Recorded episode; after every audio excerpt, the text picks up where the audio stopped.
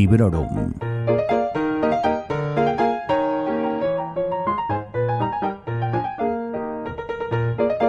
Hola, esto es Librorum Podcast, soy Vanessa y os doy la bienvenida a una nueva reseña que como siempre será sin spoilers. Hoy os quiero hablar de una novela de ciencia ficción social editada por Nova en agosto de 2020, aunque su primera edición en China se publicó en junio de 2016. Vagabundos es su título en castellano. La ha traducido Agustín Alepuz Morales y cuenta con 576 páginas. Su autora es Hao Jingfan y es la primera mujer china ganadora de un premio Hugo. Esto seguro que os suena si estáis por poquito que sea en el mundillo, porque además es uno de los principales reclamos que se han usado para poner el libro en circulación, y la verdad es que ha funcionado muy bien en esto del boca a oreja. Otro nombre femenino que quiero poner de relieve aquí es el de Gisela Baños. Hablé ya de ella en el pasado cuando reseñé la trilogía de los tres cuerpos de Cixin Liu. En esta ocasión, Gisela también revisa la obra en compañía de Antonio Torrubia. Así que aquí está la mención a estos dos viejos conocidos del podcast y de Gisela os voy a hablar un poquito más en apenas unos minutos. Compré Vagabundos de Hao Fan en aquella pequeña gran compra de varios títulos que le hice a Cyberdark, ya que oí hablar de ella a Alberto, su librero, en su canal de YouTube, que como siempre os recomiendo muchísimo.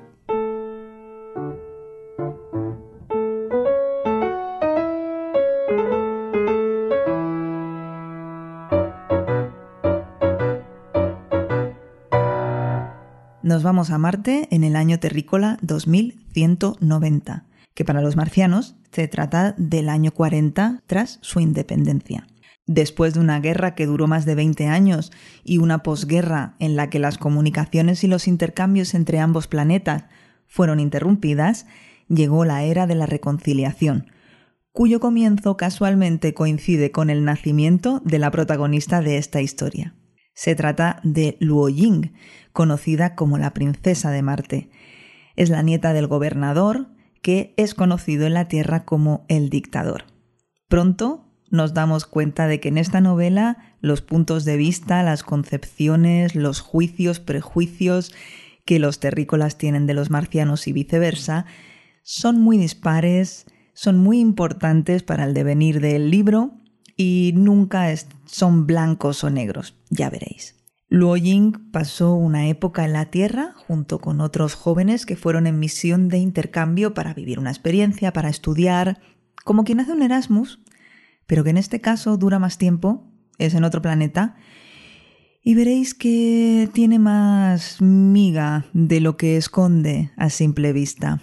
Cuando Luo Ying y sus compañeros vuelven a casa, eh, naturalmente las ideas preconcebidas que llevaban sobre la Tierra ya no son las mismas, pero al mismo tiempo, y esto es muy importante, la visión que tenían sobre su propio hogar también ha cambiado.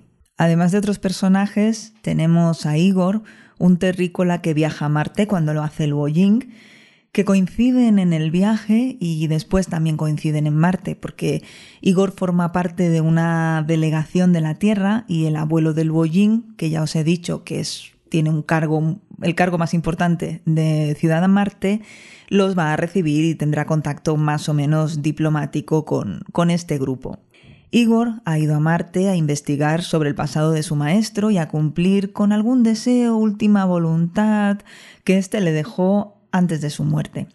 Aquí lo que importa es el contacto entre Luo Ying e Igor, ya que este contacto, eh, su estancia en la Tierra, eh, la de ella, digo, y algunos otros factores que tampoco voy a entrar a detallar, hacen que la protagonista inicie una investigación sobre el pasado de su familia que está irremediablemente ligado a la fundación de Ciudad Marte y a su organización como sociedad. Vagabundos no es una historia de acción, no es una historia de viajes ni de aventuras, por mucho que su título nos pueda mm, empujar a, imaginarlo así. Las expectativas a mí me han jugado en contra. De hecho, estas relaciones entre personajes, como por ejemplo la relación entre el e Igor u otras relaciones que tienen lugar, me han parecido vacías y meras excusas para que la autora nos bombardee con sus múltiples ideas y opiniones. Comprobaréis, si lo leéis, que en esta novela de ciencia ficción social lo que importa son las reflexiones, más que la historia en sí. Y en momentos puede que os pase como a mí y os dé la sensación de estar leyendo un ensayo que nos está hablando sobre las diferencias sociopolíticas y económicas entre dos comunidades humanas. Una sería la Tierra capitalista y otra sería Marte, que sería la socialista o comunista. Eh, si recordáis, en reseñas anteriores, concretamente en la del largo viaje a un pequeño planeta iracundo de Becky Chambers y también en menor medida eh, con la de una órbita cerrada y compartida, hice mención también que el factor ideas que la autora quería presentarnos era súper importante que sus reflexiones sobre las relaciones humanas y sobre un futuro en parte idealizado, pues que tenían gran peso en la historia. Y eso es fenomenal, pero tiene que ir acompañado, a mi modo de ver, de algo más, algo que Hao Jingfang no proporciona.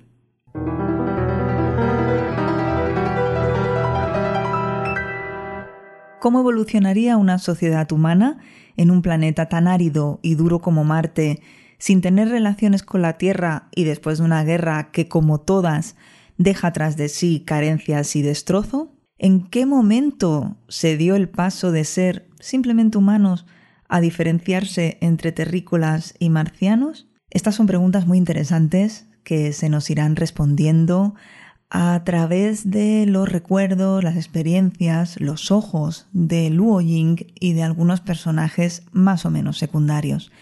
La pena es que me ha parecido que la autora no ha conseguido escribir una historia atractiva que por lo menos, no pido más, entretenga. Siento traeros una reseña que no es 100% positiva, pero voy a intentar daros todos los datos que pueda para que toméis vuestra propia decisión sobre si leerla o no. Creo que hubiese sido muy deseable que mediante los actos de los personajes fuésemos conociendo estas ideas y no mediante parrafadas que en momentos parecían no tener fin.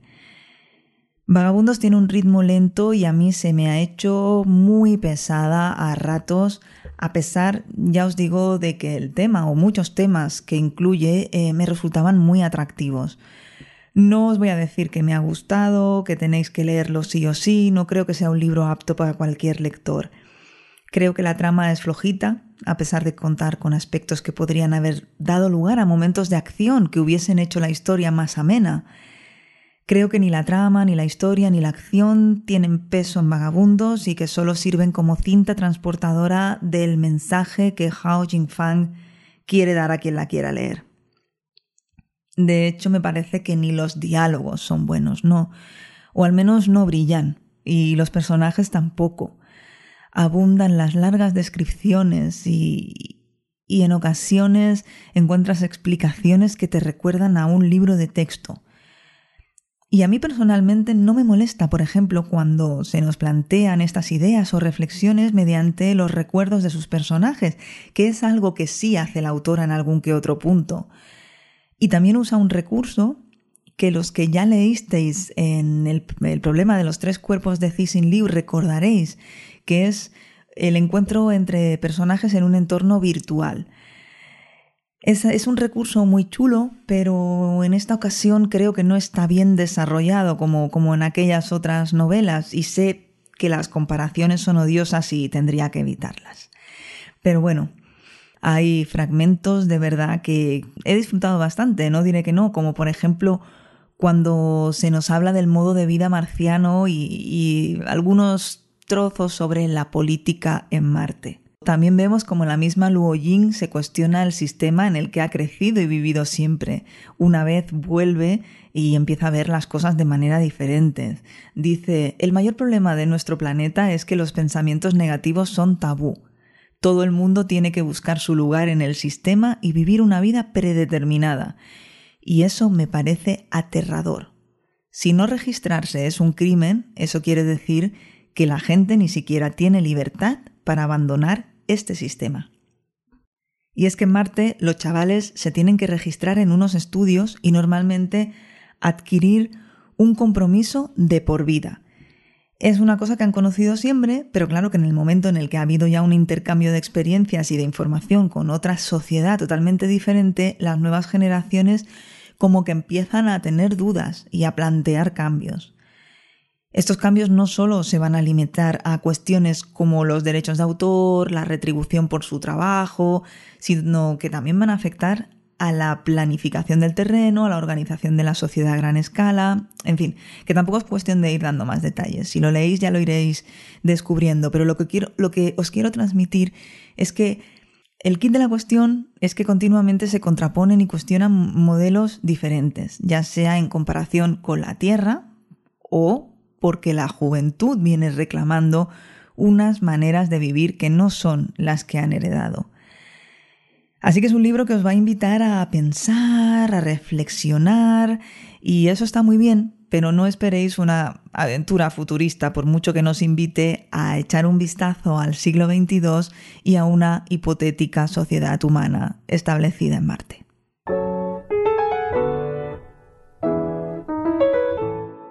Ha sido una lectura, como os digo, para rescatar ideas, para imaginar sistemas diferentes, pero por un lado me he encontrado en ocasiones deseando que abreviase y que fuese al grano y en otros momentos en los que se estaba exponiendo, lo que se estaba exponiendo me interesaba más, pues lo que quería era que se profundizase más en eso. Y siempre era la sensación de que o se quedaba corta o se hacía pesada.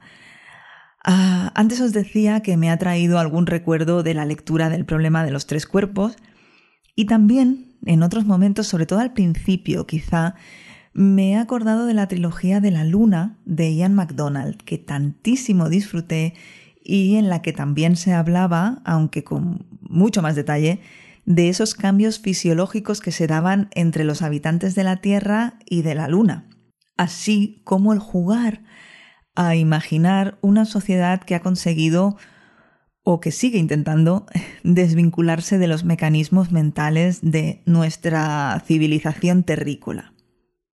Tanto en Vagabundos como en Luna hay muchísimo politiqueo y sobre todo el reflejo de esas ideas preconcebidas que en aquel otro tenían los selenitas de los terrícolas y viceversa, y que aquí ocurre igual entre Marte y la Tierra.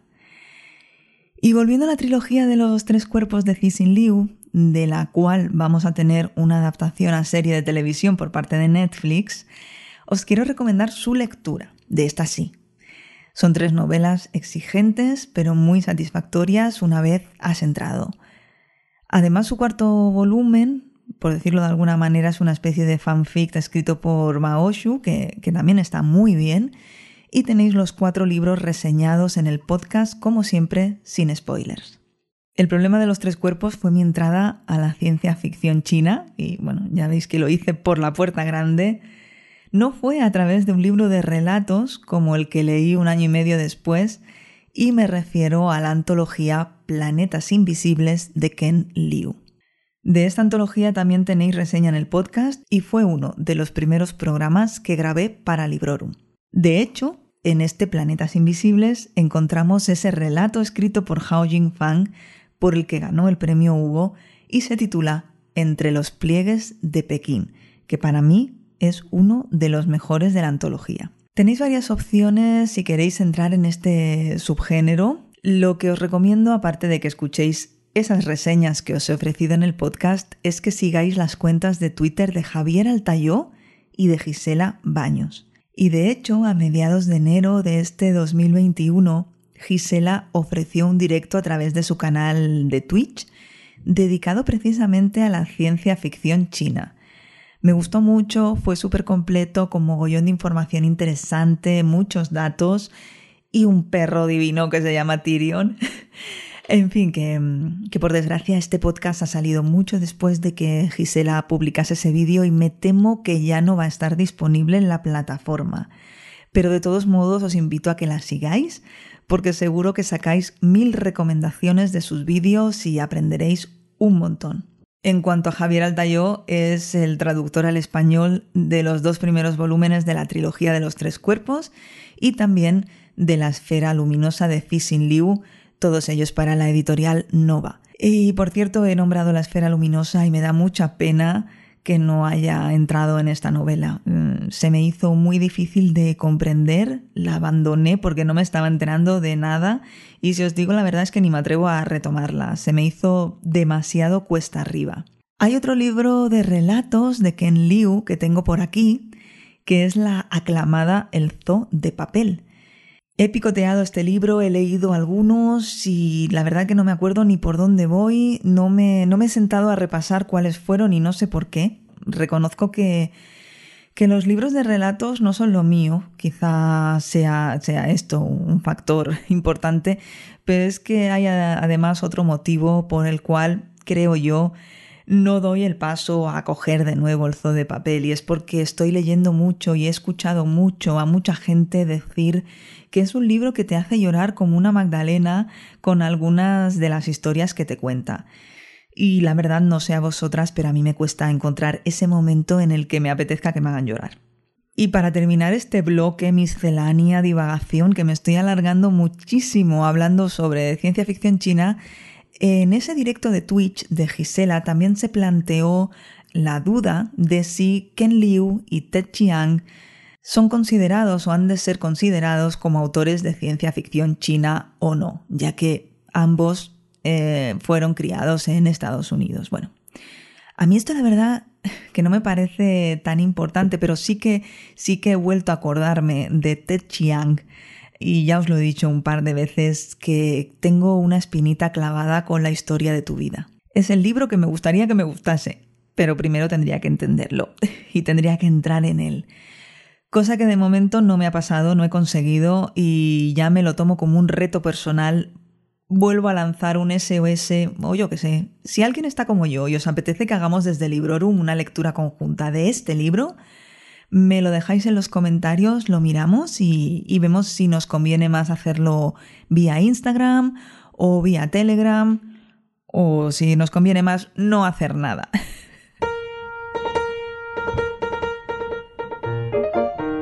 Pues voy cerrando y os doy las gracias como siempre por estar ahí, por seguir en contacto, por vuestro apoyo y por vuestras muestras de cariño. Os recuerdo que en redes sociales encontráis a Librorum en Instagram como Librorum Podcast y si entráis en sons.red encontraréis links pues a Goodreads, a mi cuenta personal de Twitter. Eh, además también encontráis el post que acompaña eh, a este episodio del podcast en el cual podéis dejar vuestros comentarios y también en sons.red vais a encontrar muchos otros podcasts que seguro que os gustan muchísimo como por ejemplo OTV, Gamers Ocupados, Tritono Podcast, en fin, echad un ojo que seguro que no os arrepentiréis. Hasta pronto y felices lecturas. Acabas de escuchar Librorum, un podcast alojado en Sons, red de podcasts. Encuentra mucha más información de este episodio en nuestra página web, sons.red barra Librorum y descubre muchos más podcasts en sons.red.